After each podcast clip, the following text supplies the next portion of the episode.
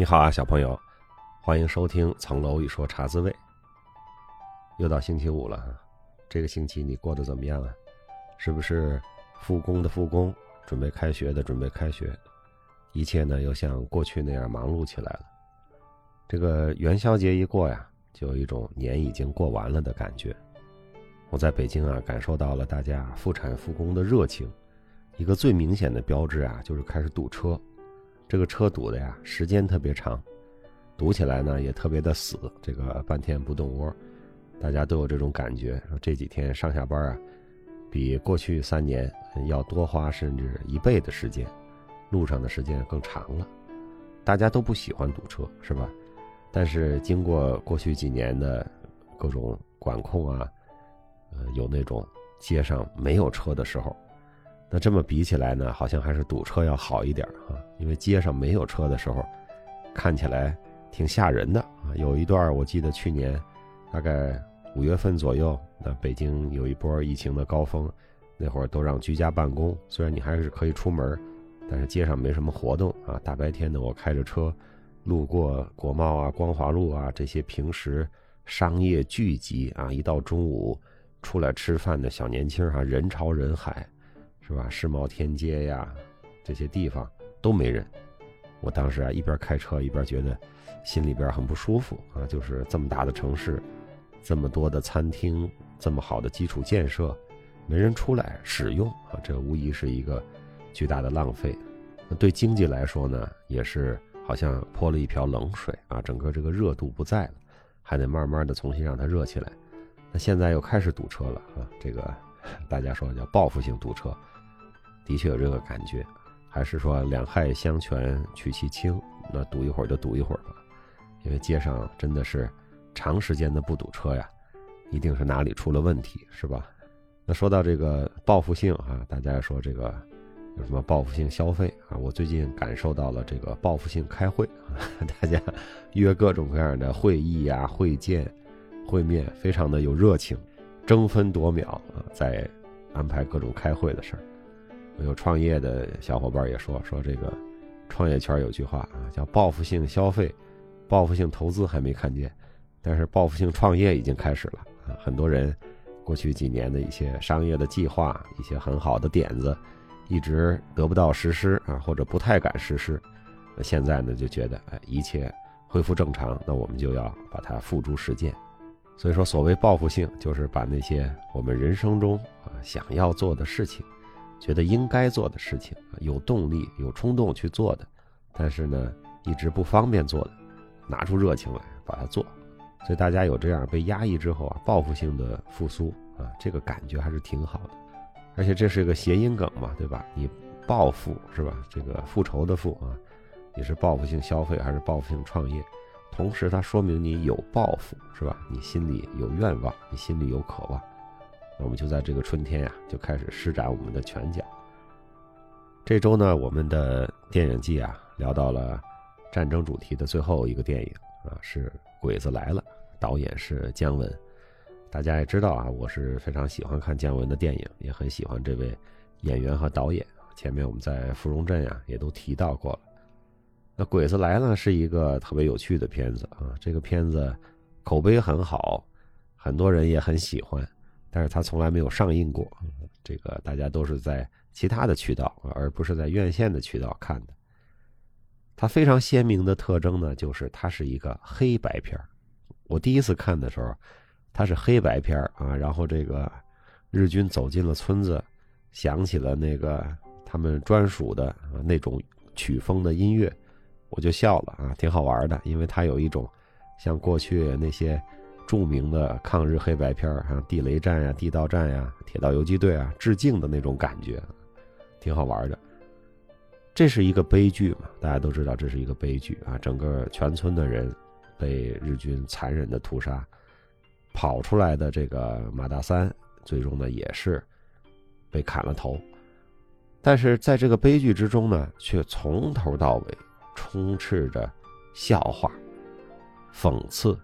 反讽，各种各样的幽默，这是一个悲喜两个方向的力道撞击的十分有力的这么一个作品啊！它的张力呀，非常的足，哪怕到最后行刑的时候，是吧？要砍马大三的头的时候，都不忘了搞笑。有一个猪冲进了刑场啊，撞翻了一个士兵。就在什么时候啊，导演都有这个神来之笔。但他其实通过这些搞笑啊、幽默呀，他其实反衬的是一种不解啊，也是一种无奈，也是一种悲凉。就有的时候我们用一些搞笑的事情啊，黑色的幽默。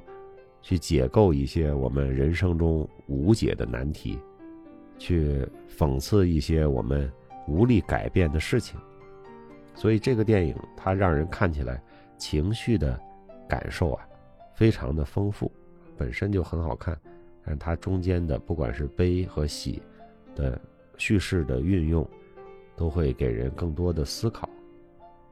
那这是一个讲中日战争的这么一个电影，是吧？这样的电影其实我们从来都不缺，尤其是在那个真正的黑白片年代啊，大部分电影都是在讲这段事儿的。我们这个耳熟能详也太多的故事，从《铁道游击队》到《小兵张嘎》，我们知道的很多英雄人物是吧？战斗英雄或者是游击队英雄，也都是在那个时期啊故事中产生的。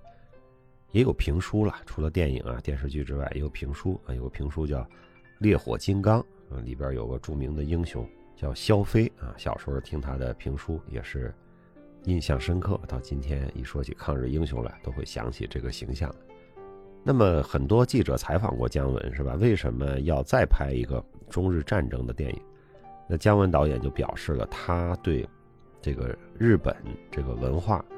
对于日本侵略的所造成的灾难和苦难的深深的疑问和疑惑，就是他就说这个小的时候和日本同学联谊啊，都是非常有礼貌的人，他们怎么就能成为这种残忍的日军，杀老百姓、屠城、制造各种各样的惨案？另外，姜文导演也自己去过靖国神社，同时呢，他也说过他曾经想买一把日本军刀啊回来，因为他觉得这个日本军刀对于中国人来说就是一种。强加的恐惧啊，那这个恐惧你只有握在手里，是不是才能消除它？所以这个啊，其实也是不光是他那一代人了，很多人从小到大受教育的带来的一个疑惑，就是说，我们这么大的一个国家被日军蹂躏的这么惨，那么这个灾难是如何加到我们头上的？那它对我们的影响，整个民族的这个心理影响啊，社会文化的影响，以及我们看日本的态度。到底有哪些文化和心理上的作用？这其实是导演的一个问号啊这也是他幼年恐怕没有解开的一个对日本又好奇又有许多不解的这样的诸多问号叠加起来的一个疑团。那么他呢，在这个电影中呢有所表现，所以我们在这个电影里看到的也是非常丰富、非常多层次的理解。当然，这个层次多呀，在这个电影里啊，主要还是表现的是中国人，是吧？就是这个村的村民，他们的不同的人物、不同的角色，他们那么生动的语言，他们的那种，呃，村民的那种朴实善良和他们独有的小智慧乃至狡猾，这个姜文表现的是非常好。而且这个整个村的村民呢，操着河北东部的方言，哈，那应该也是他老家的方言。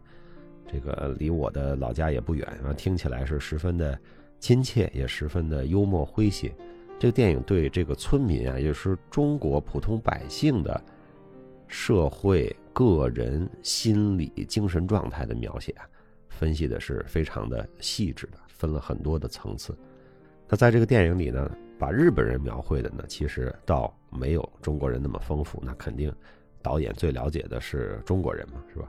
那么日本人呢，还是会有脸谱化，还有那些你可以预测的，他以某种行为方式来做出的反应。那么对日本人的表现呢，在这个作品里呢，并不像对中国的村民表现的那么灵动，那么丰富。我们可以看到啊，这个村子呀，它其实是属于一个自治的状态，就是日本人有事没事就来巡个逻。啊，有时候呢还给小孩发发糖，因为他已经不是战争的前线了啊，所以这是一个地方的防守部队啊，这个和村民表面的关系看起来还不错啊，那是日本统治下的一个村子，但是看起来呢，他对这个村子也没有什么具体的管理，所以整个这个村子是一个无政府的一个自治的状态。但是我们也不要忘了，整个这一村的村民呢，他其实都是有一个标签啊，就叫亡国奴啊，因为这是被敌军占领的地区。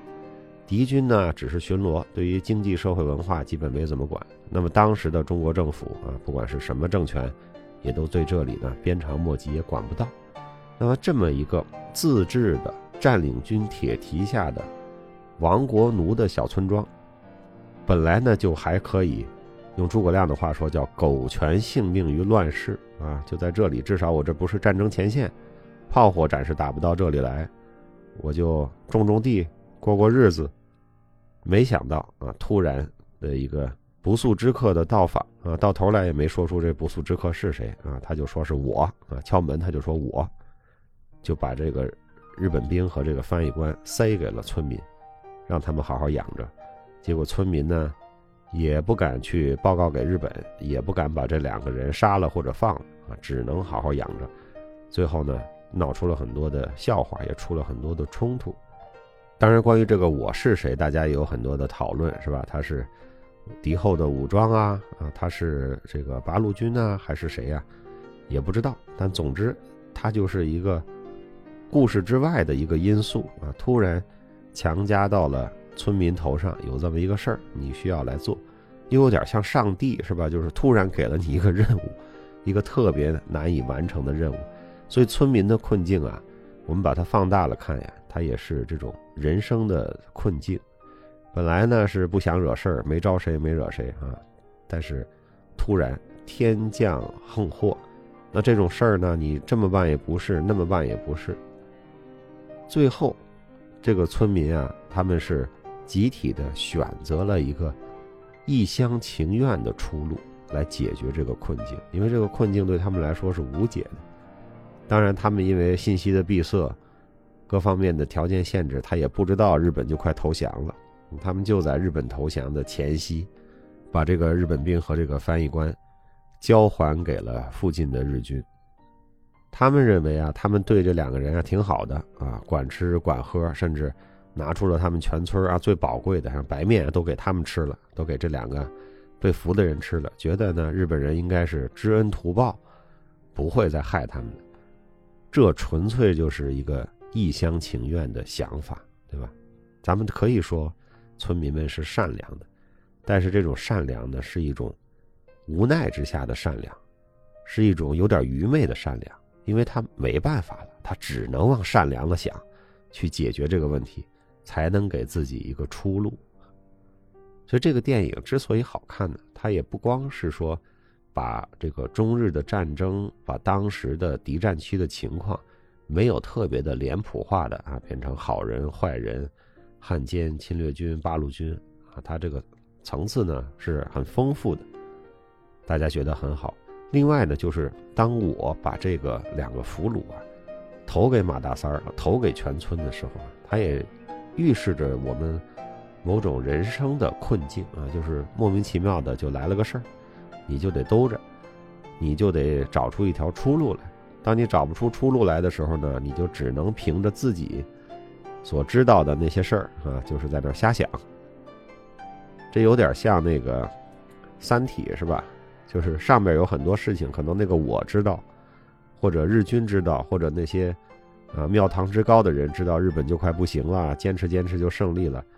但是呢，对于封闭的海边的小村的村民来说，他们完全是无法知道这些事情的啊。对他们来说，这是整个在一个低一维的层次上和世界里去理解这个事情，好比就是地球人对三体人一样啊，他这个无法理解更大范围内发生的事情，以至于他做出的各种的反应。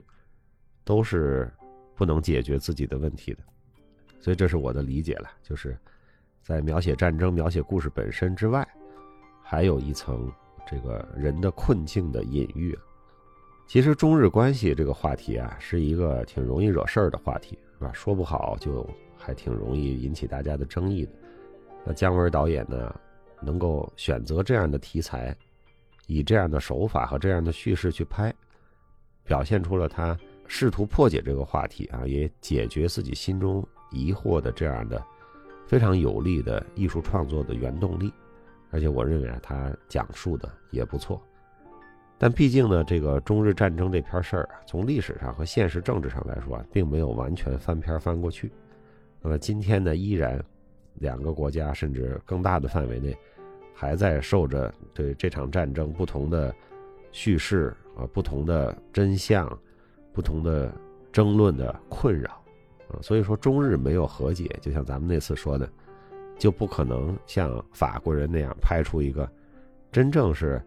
用这个一笑来化解战争和仇恨的虎口脱险来，中日战争的片子拍不出虎口脱险啊！这个能拍成《鬼子来了》这样，已经是非常高的水平了，在这个人文主义的作品中已经是佳作了。当然了，多说两句，就是说中日关系的本质其实还是中美关系嘛。那现在的日本既没有自己独立的军队啊，甚至也没有特别独立的外交政策。所以，中日关系是受中美关系大格局的影响，独立的去谈中日关系啊，或者什么中日会不会再战啊，这个就太孤立了。我们得把整个视野呀放到全球，也就是说中美的这个框架里去看，所以不要揪在一时一事上啊。这个日本那个改变宪法是要干什么？日本武装自卫队是要干什么啊？你都得问问。是美国想让他干什么啊？这个和平宪法是日本战败的结果。真正把日本打趴下的，不是国军，也不是英军，甚至也不是苏军，而是美军，是吧？那么和平宪法是美军强加给日本的一部和平宪法。那么和平宪法的改动，这背后一定有美国的影子。那日本解除武装啊，永不再战，也是美军加给日本。如果他改变这个路线，那后面还是美军和美国的力量起着重要的作用。我们要认识到这个问题，这么去看中日关系的大背景，以及呢，在现在的这个时间点啊，世界历史的进程中，日本的各种表态、动作和动向，在台前的人物啊，固然值得关注，但是。幕后的更值得关注。那这个电影呢，也特别简单的告诉我们，就是不能当亡国奴啊。这个一旦我们在敌军的铁蹄之下占领着，不管日常的日子看起来好像也是阳光明媚吧，看起来好像侵略军还要给小孩们发发糖吧，但是这一切呢，也都是在枪口和屠刀的维持下的表面的状态。一旦有些波澜，一旦出了什么问题，当失去了自己的军队和政权的保护的时候，在敌人占领下的已经做了亡国奴的人民，是没法掌握自己的命运的，只能任人宰割。当然了，这个电影的结尾呢更有深意，也把这个故事呢它的层次呢变得更加的复杂，调子呢变得更加的丰富。是吧？那么国军回来了，日军已经都是战败了。马大三呢，最后是死在了国军的命令之下，而国军呢，又是让这个他辛苦照顾的这位日本军官把他斩首的。这个故事啊，讲的就非常的吊诡，也非常的奇异，留给了我们更多的思考。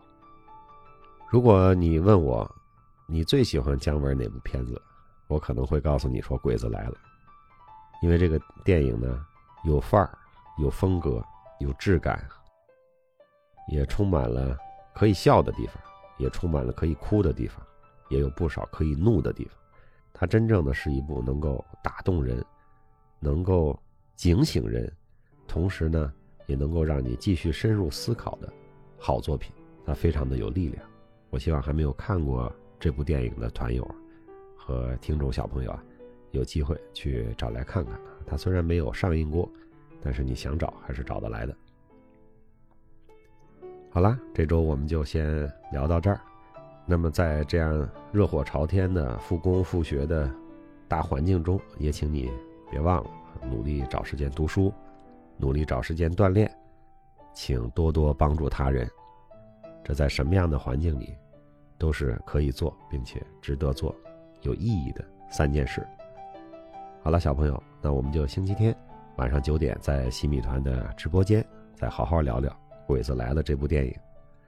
我们下周的茶滋味再见，我祝你周末愉快。